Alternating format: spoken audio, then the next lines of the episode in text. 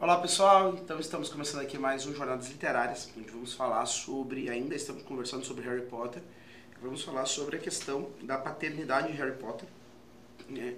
isso em grande parte provocado né? também né, por um artigo, eu particularmente, essa ideia me ocorreu, né? não sei se o Mário já tinha então visto também esse tipo de coisa, eu acho que a gente percebe um pouco, né Mário? É, Mesmo uma leitura é um, é um tema, né? É. Que tu nota, né? Talvez não tão conscientemente, se tu não parar para ler um artigo que nem tu fez. Exato. Mas assim que a gente fala do tema, a pessoa já saca, né? Ah, não, realmente, Exato. isso está ali, né? Aham, exatamente. Então, o artigo que eu me refiro sendo uma edição da Comúnio, brasileira pelo menos, né? Que saiu com o subtítulo, não vou saber nome, tiragem, ano, mas o subtítulo é Fé, Cultura e Imaginário. Para quem quiser procurar Comúnio, Fé, Cultura e Imaginário. É um artigo, então, escrito por uma eu acho que é uma pessoa dedicada a ciências é, experimentais, assim, algumas, um campo científico, mas que fez um artigo falando sobre uh, a magia como libertação do discurso de Harry Potter. E um dos temas considerado tanto tabu hoje em dia, principalmente segundo né, a, uma visão da, da predominante, da tendência feminista predominante. Né? A gente sabe que tem tendências feministas mais radicais, menos radicais, contemporizam mais com esse tema ou não mas a maioria, né, hoje em dia que a gente conhece, a discussão sobre patriarcado, né, masculinidade tóxica, que muitas vezes dá a impressão que a masculinidade em si mesmo, para algumas feministas, é tóxica, né? Mas é, é. para muitos é. É, começa a falar assim, ó, ah, o que, que é um homem? Tóxico. Aí ela faz a lista. Várias coisas daquela lista ali, algumas realmente são coisas erradas, outras são coisas que um homem, homem é, é, é né, e faz. Mas então, e a paternidade tem essa característica própria né, do masculino, e por isso muitas vezes existe um discurso que tenta desqualificar ela. Né? E cada vez mais nós percebemos o quanto o pai é importante na sociedade, e a ausência do pai, seja a ausência material, né, seja a ausência espiritual, às vezes o progenitor está ali, uhum. mas não age como pai. Né? Não cuida, não zela, não orienta, não mostra caminho não cercia, o pai é a lei, o pai é o não, né? Então, muitas vezes acontece isso. Nós temos uma, uma sociedade muito carente da figura paterna. Em Harry Potter parece que isso aparece com força, né? Uhum. É, desde o começo, né, o Harry é um órfão, né, desde o começo da história, então ele ele conhece o pai dele por, né, o que ele ouviu falar, o pai biológico, né, porque daí tem as figuras paternas, né? E, e também através de artefatos mágicos, né? Que uhum. é uma uhum. coisa que a gente não pode dizer que seja aberto para todo mundo no mundo real, né? No mundo trouxa, por assim dizer. Então ele tem essa essa facilidade de, né? Tu pode até interpretar simbolicamente o que é o espelho de Orgezed lá do, do desejo, né? uhum. né? E outras coisas que fazem ele ver o pai dele, mas, né?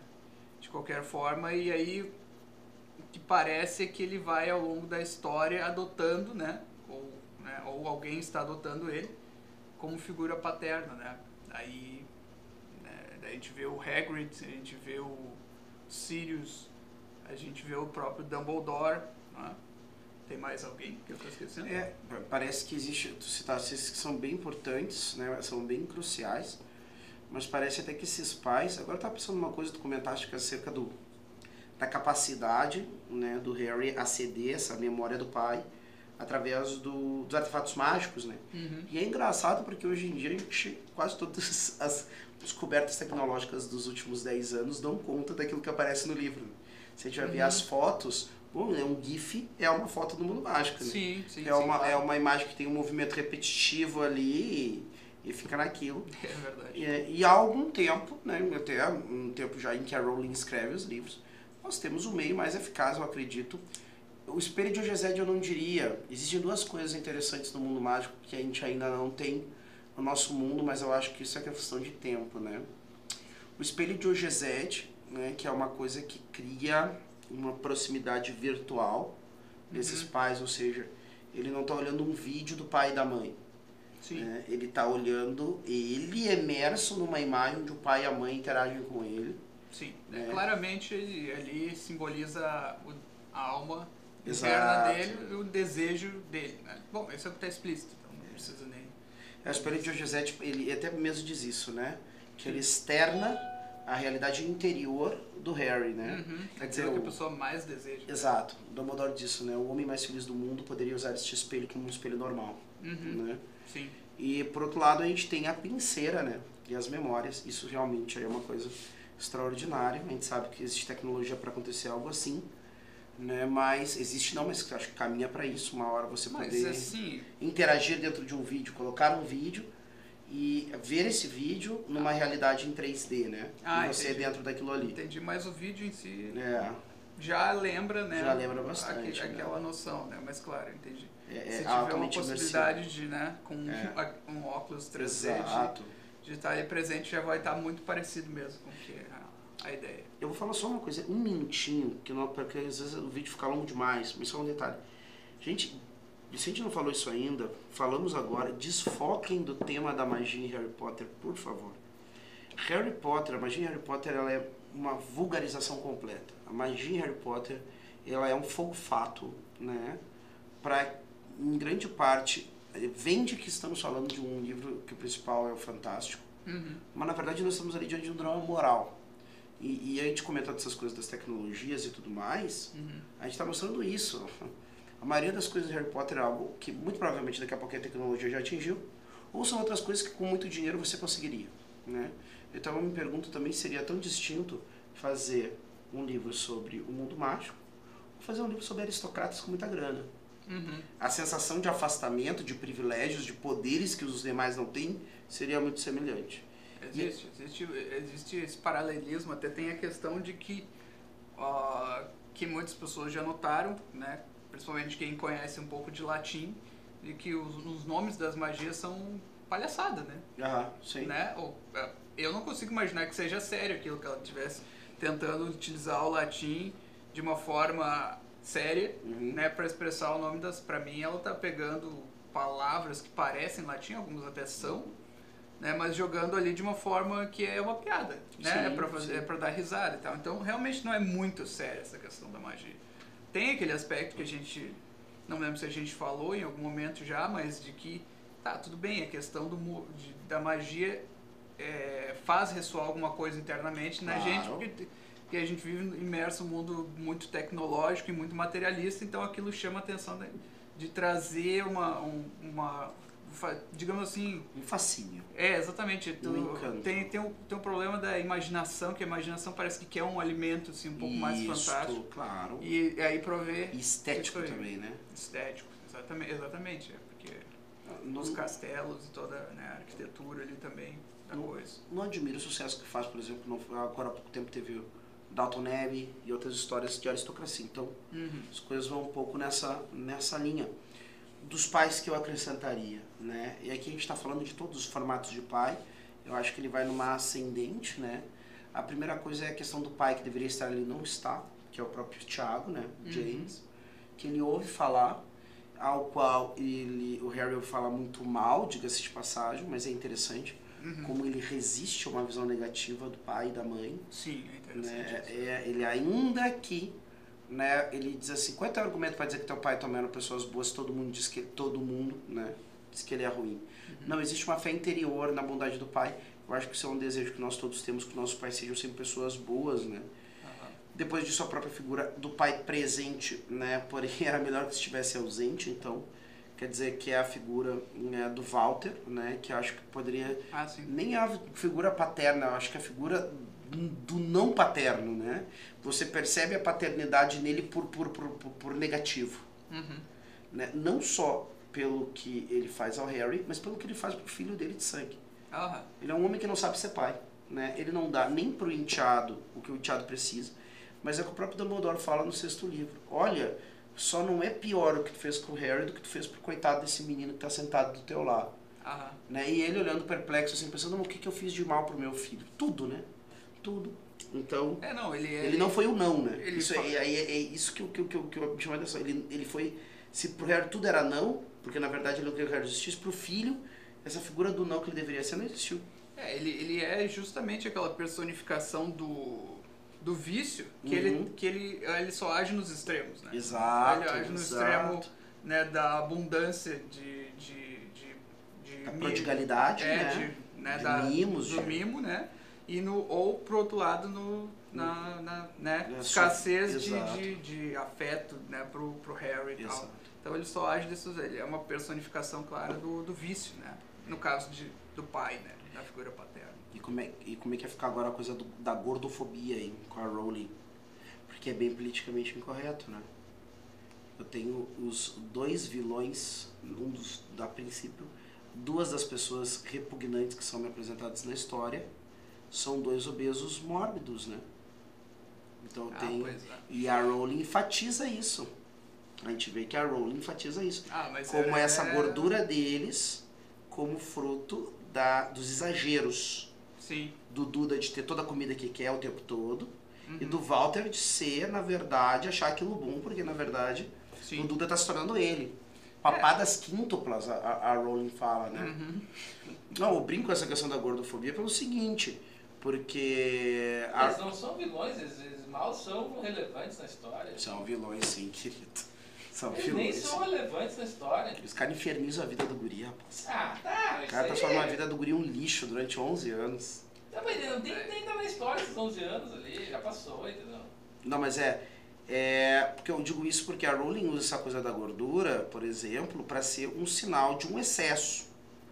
Né? Então quer dizer, por exemplo, é, é interessante. Sim, não porque- tem nada a ver com os gordos em si. Exato, é, o É gordo em que si é mal. Mas Não, ela claro não. usa como um símbolo gráfico de uma desordem. Sim, sim, sim. Né? É, de fato, é que ela começou a escrever os livros em 1900, e- na década de 90 ali, Aham. onde não tinha tanta essa, essa sensibilidade, né, que tem hoje. Exato. Mas... E aí, prosseguindo nisso, temos o Hagrid, né, que tu comentaste, Sim. que é o pai iniciador, né? Uhum. Que é o O sujeito. Hagrid é o mais gordo de todos. O Olha a Hagrid, desordem do Hagrid. Mas né, aí ele tá. é grande. Hagrid é grande. Não, não, tudo bem, mas o que a gente está dizendo é justamente isso. Não, não é que seja uma ligação Não, é direta entre maldade e gordura. Exato. Eu acho que não é isso. que no caso dela ali, ela está apresentando para nós um dado físico para simbolizar algo Naquele caso. naquele caso. Ela apresenta a gordura deles como um dado asqueroso junto com outros dados verdadeiramente asquerosos do ponto de vista moral. É como se ela estivesse dizendo assim para nós: olha esse homem. Ele não parece alguém né, desproporcionado somente do ponto. Vem cá, tá vendo aquele cara lá?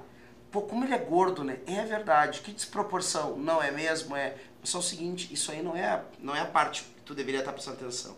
Essa desproporção exterior, tu deveria ver como é que é a desproporção, como é que é a desordem interior desse cara. Aí, esse dado ia ser a menor coisa que você deveria chamar a atenção. Então, é, mas é interessante pegar esse dado simbólico de ela levar do externo ao interno, Aham. né? É, hoje em dia isso é meio proibitivo, né? Então. E, e- e é nisso que, eu- que a gente comenta às vezes que o livro ele não é um livro propriamente politicamente correto. Não, não, é- Harry Potter não é politicamente correto, na minha opinião ele não é. Ele Não pode é, muitas é. vezes tergiversar com alguma coisa do politicamente correto, mas não é um livro politicamente correto. É, sim, sim, certamente. Não, mas até nos pontos mais politicamente corretos, como talvez a parte do Dobby ali, Aham. do Dobby não, dos, dos elfos, Dos né? elfos. E da, da coisa da Hermione ali querer libertar eles e eles não quererem ser libertos e tal. Mesmo ali, ela problematiza, para utilizar esse termo aí moderno, a questão de uma forma que a Hermione não fica como a, a o- o- vamos dizer assim, a personificação da, da moralidade naquela questão, não. É ambígua a posição dela, da própria Hermione ali, né? Porque ela está tentando forçar alguma coisa também. O próprio Dumbledore, né? O próprio Dumbledore acaba equilibrando isso, né? Então, que é um cara que Sim, é muito mais referência na história do que a Hermione, né? sim, sim, sim, com né? certeza. Então, aí temos o Hagrid, né? O Hagrid é o sujeito que inicia o Harry e é interessante porque ele não é um sujeito que tem um papel importante só no começo. Ele Uhum. tem um papel importante do começo ao final da história, Sim, né? Ou seja, ele é uma das, da, da- da- das faculdades do pai, né? Que é aquela questão do apoio, que é a questão né, do pegar pela mão, que é a questão de mostrar isso, é isso, isso e aquilo, né? É, puro afeto desinteressado. ele, é exato. na- ele geralmente aparece nos momentos que, que o Harry tá com algum problema, né? Exato. E eles vão lá na casa dele e tal, e ele, Exato. ele como que acolhe, faz o chá ali pra eles, etc. e tal, né? é aconchego, né? Isso, isso. Que também faz parte da figura do pai, né? Embora Uhum. talvez mais associado com a figura da mãe. Da mãe. Né? Isso é interessante porque é, tanto um como o outro tem que ter algo, né? Às vezes a mãe tem que ter uma firmeza que às vezes a gente, na nossa imaginação, relaciona mais com o pai e vice-versa, né? Sim, sim, sim. É, não, essa questão aí do, do símbolo já torna claro que Uhum. não é algo estanque, né? Não é, Uhum. ah, porque uma, a mãe simboliza mais a, a feminilidade, a passividade, a, afetuosidade, não, é que, não quer dizer que por isso ela tem que ser só isso. Só isso, exatamente. A virtude, como já dizia o, o velho Aristóteles, está no meio termo, né? Uhum. Entre... E o Harold tem algo de materno também nessa coisa dos animais, né? Tem, tem, Ele é certamente. o cara que vê no monstro, né, aquilo que ninguém mais vê, que é um bichinho, que é alguém. Que, ah, os monstros também merecem amor. Pô, tem coisa mais materna que isso, né? Sim, sim, exatamente. Então. Exatamente. E o Snape eu colocaria também, justamente com essa paternidade negativa. Sim, sim. É o não, é a crítica, É a é crítica. o você não é tudo isso que os outros estão dizendo. Aham. É, mostrando os limites do mundo, né? Exato. É, realmente, tu poderia até parar pra pensar, o Harry tinha uma tendência a, Uhum. é, a- Não que ele gostasse de se mostrar, não é isso, né? Mas Uhum. ele gostasse de aparecer, de ser o foda e não sei o que. Não, mas ele gostava de ser o... De liderar, de, de fazer as que- coisas por- pelas próprias mãos, Que tomar é ele que vai ter que salvar a situação. ele que vai ter que resolver, eu vou resolver e não sei o que. Não porque ele quisesse atenção, não parece ser isso, né? Mas ele tinha essa coisa de talvez achar que ele tinha mais força do que Uhum. tinha em vários momentos. E o Snape dá essa parte negativa, né? Que talvez tenha segurado, refreado um Claro. pouco, né? É aquela coisa de dizer assim, ó, se não for eu que resolver, quem vai?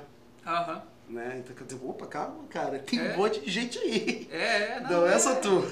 É, aquele complexo, né, do herói, né? Assim, Aham. Não, é o, não é o verdadeiro heroísmo, mas é um, né? Não, eu vou resolver sozinho, porque eu não posso botar ninguém em perigo, então eu não posso depender de ninguém, etc e tal. Exato. Depois eu acho que nós podemos colocar aí como uma figura, eu não sei, o Lupin e o Sirius. Os Sirius, com certeza. Sirius com certeza, mas o Lupin tem uma coisa interessante. Parece que eles fazem o papel de alguma forma trazer pro Harry é, a presença do Tiago. Aham, com certeza. É quase como se os marotos. Eu vou falar uma coisa absurda aqui, mas. Parece meio absurdo, mas vou me permitir brincar. A gente lida com os símbolos, a gente tem mais liberdade para isso. Né? Quando tá falando de símbolos.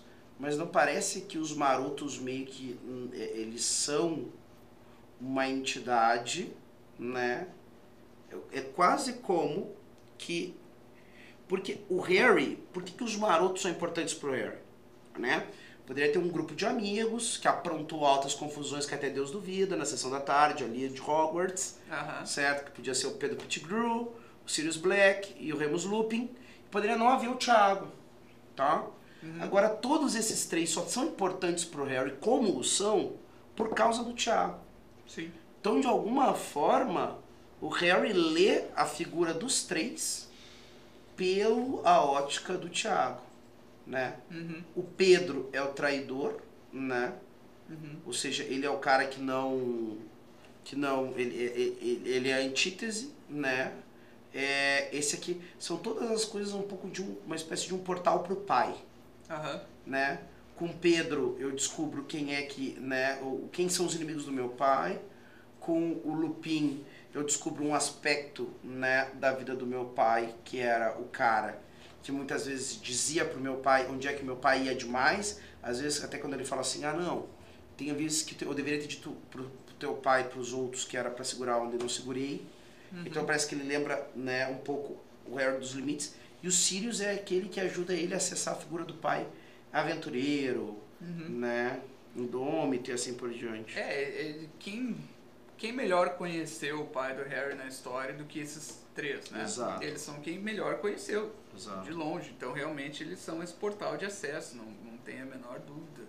E o Harry pra eles em algum grau, Pro- pro- não pros outros dois, mas pro Sirius especialmente. Também é porque é uma coisa que eu ia falar e acabei não falando ainda, é que o Harry, o que ele herda né, do pai é a A personalidade. personalidade, exato. Né? E é praticamente é uma continuação do pai. né? Exato, exato. Nos mínimos detalhes de ser um, um, um jogador de quadribol, Jogador de quadribol, exato. de ter pouco respeito pelas leis, assim e tal, né? é de ser um juiz da lei, né? A lei faz sentido, eu respeito, Isso, não é. Exato. Exatamente, eu posso quebrar se eu achar que o meu código moral Exato. sobrepõe. Aham. E, e aí tem essa troca aí e tal. E, e, o, e ele herdou da mãe a fisionomia, os olhos, principalmente. olhos, Os olhos, principalmente, né? Não tanta fisionomia. E aí a gente fala do cerne da alma, né? Porque dá a impressão que, isso, que essa bondade da mãe, da Lily, Uhum. se manifestou no Harry, por exemplo. Ele não, o, Harry, o Harry não era né, um, um cara que ficava né, atormentando um colega, por exemplo. E tem, tinha todos os problemas com o Draco. Mas Uhum. jamais pensar no Harry pegando e fazendo um leve corpus no Draco, fazendo o Draco ficar de perna pro ar, Sim, sim. né, com as cuecas na frente de todo mundo, Uhum. né? Sim. E interessante que o Lupin ele tem um momento no sétimo livro que parece que ele começa a assumir aquilo que é a postura dos Sirius. Que a Tonks está grávida em casa e ele quer ficar com o Harry, Aham. vivendo as aventuras do Harry. E o Harry é o cara que tem que pegar e jogar ele pra realidade. Cara, eu não sou meu pai, tu vai lá pra tua casa, Aham. cuidar do teu filho, da tua mulher, entendeu? Eu nem me lembrava dessa parte. É, exato. Até dá um rendezvous, ele fica bravo com o Harry, parará. O Harry se sente mal, né? Uhum. É, depois o Harry vai ser padrinho dessa criança, diga-se de passagem, isso aqui é curioso. Aham. Harry acaba sendo padrinho do filho do amigo do pai, Aham. né? Então, assim, é um fluxo é, entre esses amigos do pai, a visão deles do pai, a visão do Harry do pai, Uhum. e a tentativa de um e de outro de, de aceitarem a morte do... Parece que é isso é, é, de alguma forma, é, sepultar o pai pro Harry também passa para os amigos sepultarem o pai. Exato. E o Sirius, de alguma forma, nunca conseguiu fazer isso e morre, né? Morre nessa incapacidade de sepultar. Tanto é que no meio da batalha. De... Todos eles morrem, né? Todos eles morrem, exato. Todos os, os marotos morrem. né? Servindo, na verdade, protegendo em algum grau a Aham. causa do Harry, né? Vamos dizer, nem o próprio Harry em cima a causa que o, que o Harry levava, sim, né? sim, sim. Não, mas também o Harry. Né? Também o Harry, enquanto, exato. Enquanto pessoa. assim. Exato, exatamente. Enfim, e aí tem o Dumbledore, né? Que provavelmente, como figura paterna, né? Sim. Ah, Como ápice dessa figura paterna. É, exatamente, porque ele é o de maior estatura moral, Uhum. né? O mais inteligente, mais poderoso, etc e tal. Ah, E só depois de passar por todos esses pais que o Harry vai ter um contato mais direto com ele, né?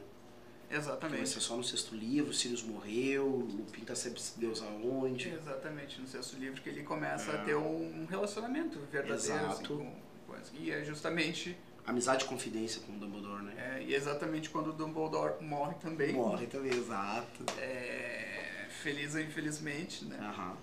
Aí a gente até tinha falado né, dessa questão do, do simbolismo alquímico né, que Aham. tem ali. E aí a gente viu né, que eles estão muito ligados a essa questão do pai e tal. Que daí a gente falou, não, porque tem as três fases do. Independente de que não vamos, evidente, entrar em questões profundas de simbolismo alquímico e tal. Mas ah, tem três fases da obra, da alquimia, de transformar o metal né, mais baixo, de menor valor, em ouro, né? Que as pessoas entendem como simbolismo de interno, interior, né? De purificação e, e, e amadurecimento interior da alma, etc. Tal. Ah, então a gente vê que tem no nome dos próprios dessas figuras paternas aí tem as três fases da alquimia, né? Uhum. Como a gente viu no Sirius Black, né? Que é a primeira frase que é chamada negredo, que é do, do negro, né? E Black é negro, né? Uhum. A palavra quer dizer. O Dumbledore, e aí vai na, na sequência dos livros, né? Porque o Sirius morre no quinto, o Dumbledore morre no sexto, ele é o Albus, né? Uhum. Que é, a, que é o nome até da Albedo, o Uhum. nome da, da fase da, da alquimia. E por fim, o Hagrid, né? Na verdade, o Hagrid não morre, não morre, mas ele é o Rubius Hagrid, Uhum. que é o Rubedo, que é a última fase, né? Quando finalmente a alma se tornaria, então, esse ouro, né? Alquímico, Uhum. né? Totalmente depurado dos, dos erros, dos vícios, etc. E aí nós temos as três fases, né? Não é por acaso, porque a própria Rowling falou que ela né, estudou isso, não Uhum. sei o que. Então tem alguma coisa a ver com o simbolismo da obra ali e tal. E o Hagrid não morre, quem morre é o Harry, né? Uhum. E mais volta. Né? E daí volta nos braços do Harry, do Hagrid Exatamente. no sexto livro, né? Então, Exatamente. É interessante como, na verdade, o Hagrid, ele tá desde o começo que a gente conhece a narrativa, né, até o final dela, ela é Exatamente. até colocando, né, como final do processo ideal e realização, né? Uhum. Então o Hagrid é esse bruxo de poucos poderes, né? Por incrível que pareça, mas ele, ele no começo ele é o ideal e no, no final ele aparece como símbolo da realização, Uhum. né? Do Harry de ter chegado a, a essa depuração da alma, esse ouro alquímico, não é? E aí, E não, e, e exatamente o Hagrid, o Hagrid parece para nós como a simplicidade dele parece ser o grande trunfo dele, né? Quer dizer, tu per- percebe que outros bruxos se perdem justamente em maquinações, em estratégias. O próprio Dumbledore no começo foi muito provado e o grande tragédia da história dele acontece justamente por ele, né, ficar viajando na maionese, não se ater à simplicidade, no que interessava mesmo, né? E essa lealdade do Hagrid está muito ligado a essa simplicidade de coração dele, aonde ele, né, de fato, que por sinal faz ele sobreviver a toda a história, embora outros tenham morrido no meio do caminho, né? exato, embora outros tenham morrido no meio do caminho, o Hagrid é o sujeito que permanece e justamente isso se esclarece para nós, especialmente né, né, no começo do livro já, nós temos ali naquele primeiro capítulo, no Menino que Sobreviveu, onde o Hagrid está trazendo o, Harry para ser colocado na porta dos Dursley E a, Mag a McGonagall pergunta, pá, mas né, o Hagrid dá conta do recado, né, não é uma coisa muito séria para ele fazer. E o Dumbledore responde sem pestanejar, né, a Hagrid eu confiaria a minha vida. Né? E tu vê que o Hagrid realmente é confiado assim, coisas muito sérias. É ele que confia, o Hagrid é ele que vai lá buscar a Pedra Filosofal, né, com, quer dizer, poxa vida, né, a Pedra Filosofal é um negócio super raro, né, mesmo no mundo bruxo, só uma pessoa teria conseguido produzir Aham. certo? E o Hagrid tá ali, poderia acontecer qualquer coisa com ele, né? E ele, mas é isso, essa simplicidade. Eu acho que ali, né? E por mim eu concluo por aqui. O Hagrid ele me lembra um pouco a figura de Samwise Gamgee no, no Senhor dos Anéis, que é o que que é aquele rapaz do interior, né? Que muitas vezes era colocado como um imediato, não sei como dizer isso no exército, no, na marinha diria imediato, né? Uhum. Mas é aquele cara que está mais perto daquele outro oficial, que sim, esse é um aristocrata, esse é um cara de altos treinamentos. Então aquele cara praticamente saiu ali da lavoura de cenouras e foi para a guerra, né? Aham. Mas é o coração simples desse rapaz que quer servir a Deus, o rei e a pátria, né? E ao seu superior como um amigo, né? Mais do que só como um superior, que muitas vezes levou esses homens de alta patente até o final, né? Sim. Então, uma figura importante, assim, essa coisa do... É, a pobreza de espírito, que se fala no Evangelho, né? Aham. É, a simplicidade de Deus, Deus é sim- simplíssimo, né? Quer dizer, tudo que ele é, ele sempre foi, né? Indivisível, né? Não tem, é, na sua essência, né? E como que isso espelha no mundo, mundo criado uma simplicidade que parece uma rusticidade, uma Uhum. falta de, de, ah, de, de, de elegância, uma Uhum. falta de, de, de complexidade Uhum. mesmo, né? De, de personalidade, Sofisticação. sofisticação, Uhum. que é uma palavra interessante, remete a sofisma, né? Tipo, Exato. Mas, ah, então, né, ele espelhado no mundo criado, ele vai aparecer como uma coisa mais simples, uma simplicidade rústica e, né, que para muitas pessoas acabam desprezando, Desprezando. né? Mas aqueles que têm um coração bom valorizam e a proximidade dele com a natureza também, né? Sim. uma grande, Exato. um grande elemento, assim. Ele tem alguma coisa de franciscano nele, assim. É verdade. Né, é, então, sem querer colocar São Francisco aqui como padroeiro da, da ecologia ou coisa que eu valha, ainda que eu acho que até que foi a Santa Sé que deu esse título para ele, Uhum. né, de maçã ecologia, mas né, sabemos que isso mais essa questão da natureza como uma maneira também em estar em harmonia, né? O Hagrid não tinha problema nenhum na história pelo que a gente percebe de matar lá as doninhas para dar de comer pro, pro animal, de fazer o que for necessário. Aham. Então, né, não parece ser o tipo de bicho que ia entrar pro Greenpeace, né? Ele é um Aham. gamekeeper, né? Ele é aquele cara que cuida da caça Aham. numa propriedade, né? Então, Exatamente. é isso aí. Bom, da minha parte é isso. É, não, podemos encerrar por aí também. Acho que Uhum. falamos de todas as figuras aí e, né, vamos pro próximo episódio. Perfeito. Então ficamos por aqui, aguardamos você no nosso próximo Jornadas Literárias.